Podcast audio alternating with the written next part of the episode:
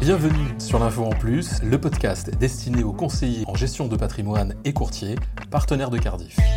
Sur un marché porteur et fortement concurrentiel, être une référence en la matière et viser la place de leader implique à la fois de s'appuyer sur une solide expérience, d'être attentif aux évolutions et surtout ne pas hésiter à se transformer pour mieux faire face à de nouveaux enjeux.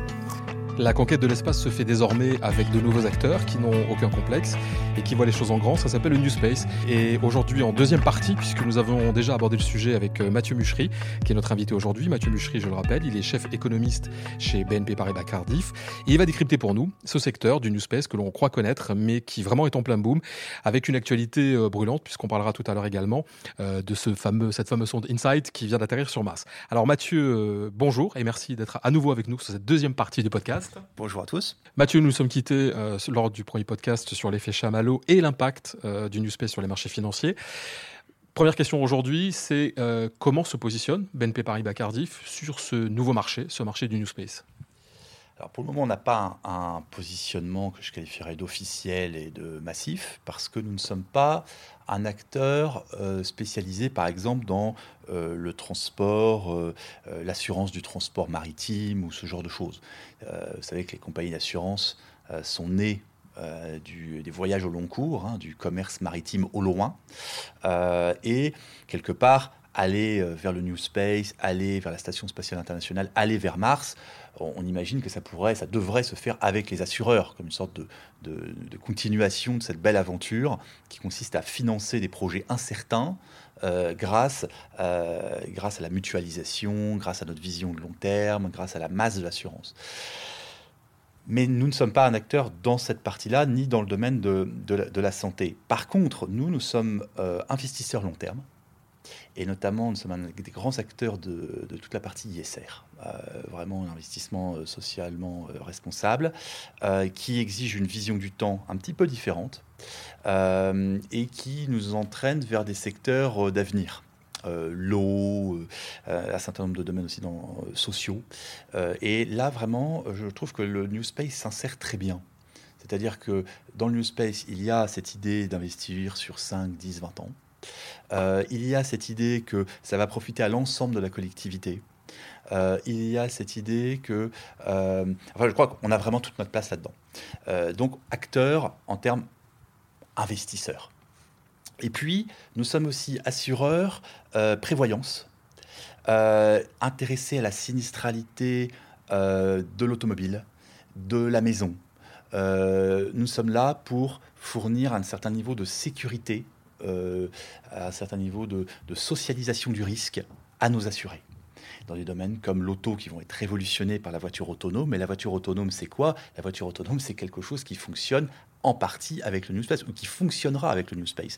Et ce n'est pas un hasard si Tesla est un acteur majeur de la voiture électrique et de la voiture autonome et que euh, Tesla est dirigé par la même personne que la personne qui a lancé SpaceX. Il n'y a pas de hasard. Euh, pour voir une voiture autonome à l'échelle macroéconomique, euh, il faut quand même envisager des drones, il faut envisager de très nombreux euh, mini-satellites, euh, il faut envisager ce genre de choses. Donc le New Space, ça, ça va aller mano en la mano avec la révolution qui, a commencé maintenant, qui est la révolution de l'industrie automobile mondiale. Et nous, en tant qu'assureur auto, euh, il faut qu'on regarde ça vraiment très en amont et qu'on soit ensuite un acteur de, cette partie qui euh, fourmille d'opportunités pour nous, notamment je pense à la révolution des usages euh, et puis à la baisse de la sinistralité automobile. Même chose pour la maison. On est assureur habitation et si on peut essayer de trouver le moyen avec la maison intelligente qui également va être très dépendant du New Space et des données spatiales, euh, si on peut trouver le moyen de soit de réduire le risque, euh, soit de mieux le faire comprendre ou d'avoir une meilleure granularité dans l'analyse des données, euh, bon, c'est fantastique, aussi bien pour le client que pour les partenaires, que pour tout l'écosystème. Donc, euh, ben là-dessus, il faut qu'on regarde très attentivement et qu'on trouve les moyens de, euh, jouer la partie en Europe, puisqu'on est essentiellement un, un, acteur européen. Et, euh, ce n'était pas toujours évident parce que ça commence à frétiller, mais on a encore un manque de, projets, je dirais, très larges en Europe liées aux difficultés d'Ariane et de tout l'écosystème spatial européen. Donc, soit on va un petit peu au-delà de l'Europe, soit il faut qu'on soit dans la phase d'amorçage des projets et pas simplement prendre le train une fois qu'il est vraiment lancé. Alors l'info en plus, c'est de l'analyse, du décryptage, mais c'est aussi de l'actualité. Et si je fais référence à l'actualité, c'est qu'il y a quelques jours, euh, on a vu sur tous nos écrans de télévision, le, alors on a appelé ça l'amérissage, l'atterrissage, en tout cas l'arrivée de la sonde InSight sur la planète Mars. Est-ce qu'on peut dire, Mathieu, au regard de ce qu'on qu'on s'est dit durant tout ce podcast, que c'est vraiment un grand pas pour le New Space, cet atterrissage euh, sur, de InSight sur Mars? Euh, Alors, ça a été fait par un acteur qui n'est pas un acteur New Space, la NASA en partenariat avec le CNES. Donc, on est un peu à la frontière parce que clairement, je, vous l'ai dit, le, but ultime du New Space, c'est Mars. Donc on est dans cette, on est dans cette histoire. Mais euh, c'est fait avec des méthodes qui sont des méthodes de fusée euh, traditionnelles par des acteurs traditionnels pour une analyse de la sismographie de Mars qui aurait déjà dû être faite dans les années 70-80. Bon, ceci dit, c'est une performance exceptionnelle, puisque vous savez que ce n'est jamais que la huitième fois euh, en 50 ans que la NASA arrive à poser un objet euh, sur Mars sans qu'il se désintègre. Donc, euh, réussir à faire atterrir ou à marcir, c'est horrible. un objet sur Mars, ça n'arrive, enfin un robot sur Mars, ça n'arrive qu'une fois tous les 6-7 ans. Le dernier, c'était en 2012 d'ailleurs. Donc c'est une performance.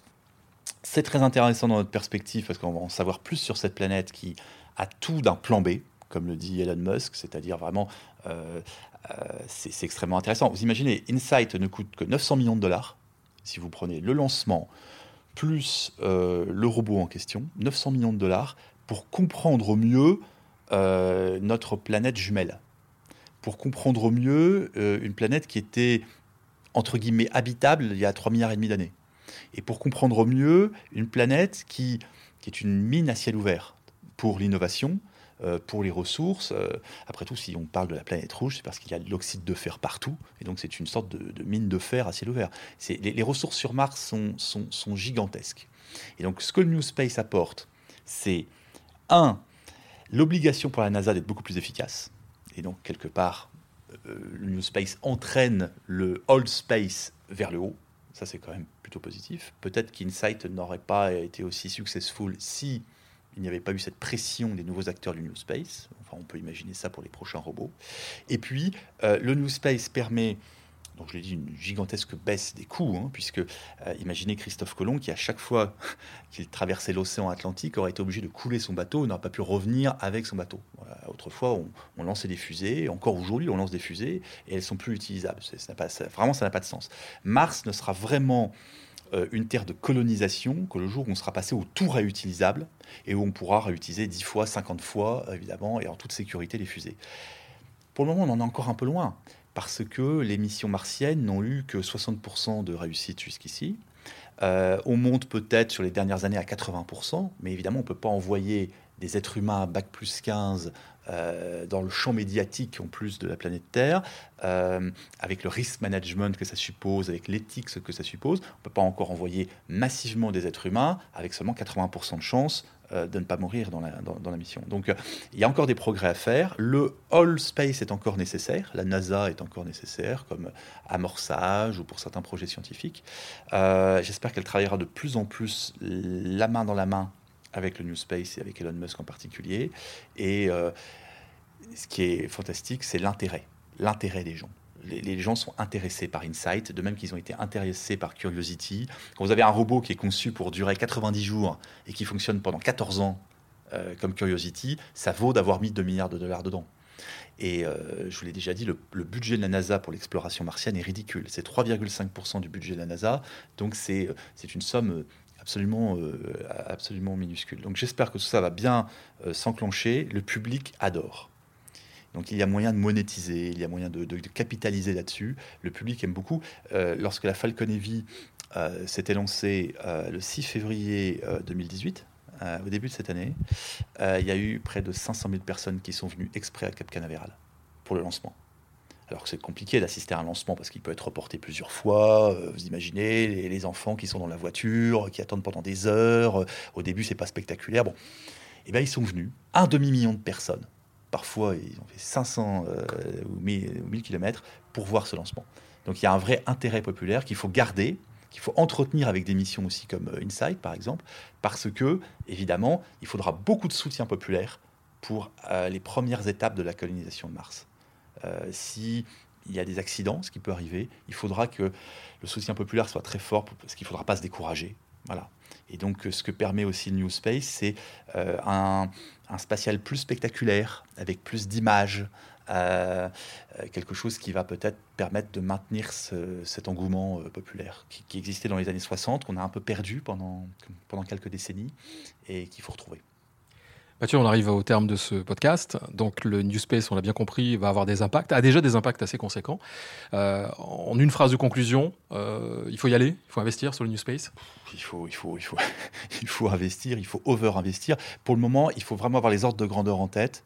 Euh, on n'investit pratiquement rien dans les dans les budgets euh, publics, les budgets nationaux, euh, c'est vraiment epsilon. Hein. c'est epsilonesque, pratiquement rien. Le moindre rond-point euh, coûte quasiment ce qu'on ce qu'on investit annuellement au CNES pour développer le spatial. Hein. Donc c'est franchement, pour le moment, il n'y a que des gains. c'est comme la recherche contre le cancer. Vous savez, autrefois, on disait, il y a, y a des, y a, autrefois, on disait, y a, bon, il y a le cancer. Maintenant, on dit, il y a des, bons cancers et des, des mauvais cancers. S'il y a des mauvais cancers, c'est qu'il y a des bons cancers, entre guillemets, qu'on peut guérir. Vous imaginez les gains en l'espace de 30 ou 40 ans en termes de bien-être d'avoir investi dans la recherche médicale. Il y a très peu de secteurs comme ça qui sont aussi, euh, euh, aussi rentables socialement. Et le spécial est fabuleusement rentable. Donc il faut investir beaucoup plus. Le public, mais aussi et surtout le privé.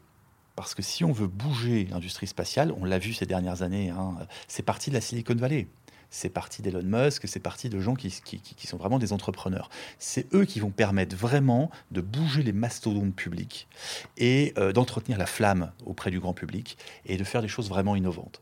Alors comment encourager le secteur privé? Bah, Déjà, je dirais qu'il ne faut pas le décourager. Euh, il ne faut pas avoir une vision peut-être trop risque managériale de, euh, de la chose. Euh, peut-être qu'on peut avoir quelques incitations. Moi, je suis particulièrement déçu qu'au moment du plan Juncker, par exemple, on n'ait pratiquement pas pensé au spatial. quand on voit ce que la BCE dépense, elle a balancé 3 000 milliards d'euros d'extension de son bilan, je me dis qu'avec un centième de ce que la BCE dépense, on est sur Mars dans, dans 10 ans et on a un village martien dans 30 ans viable et autonome c'est-à-dire un plan B pour la planète Terre. Euh, donc il faut avoir les ordres de grandeur en tête. On peut investir beaucoup plus, on peut investir beaucoup mieux.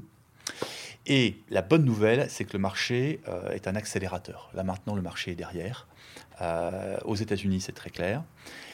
Et en Europe, il faut encore faire des petits efforts, essayer de développer le private equity, essayer de développer des partenariats privés-publics. Il faut essayer d'être inventif.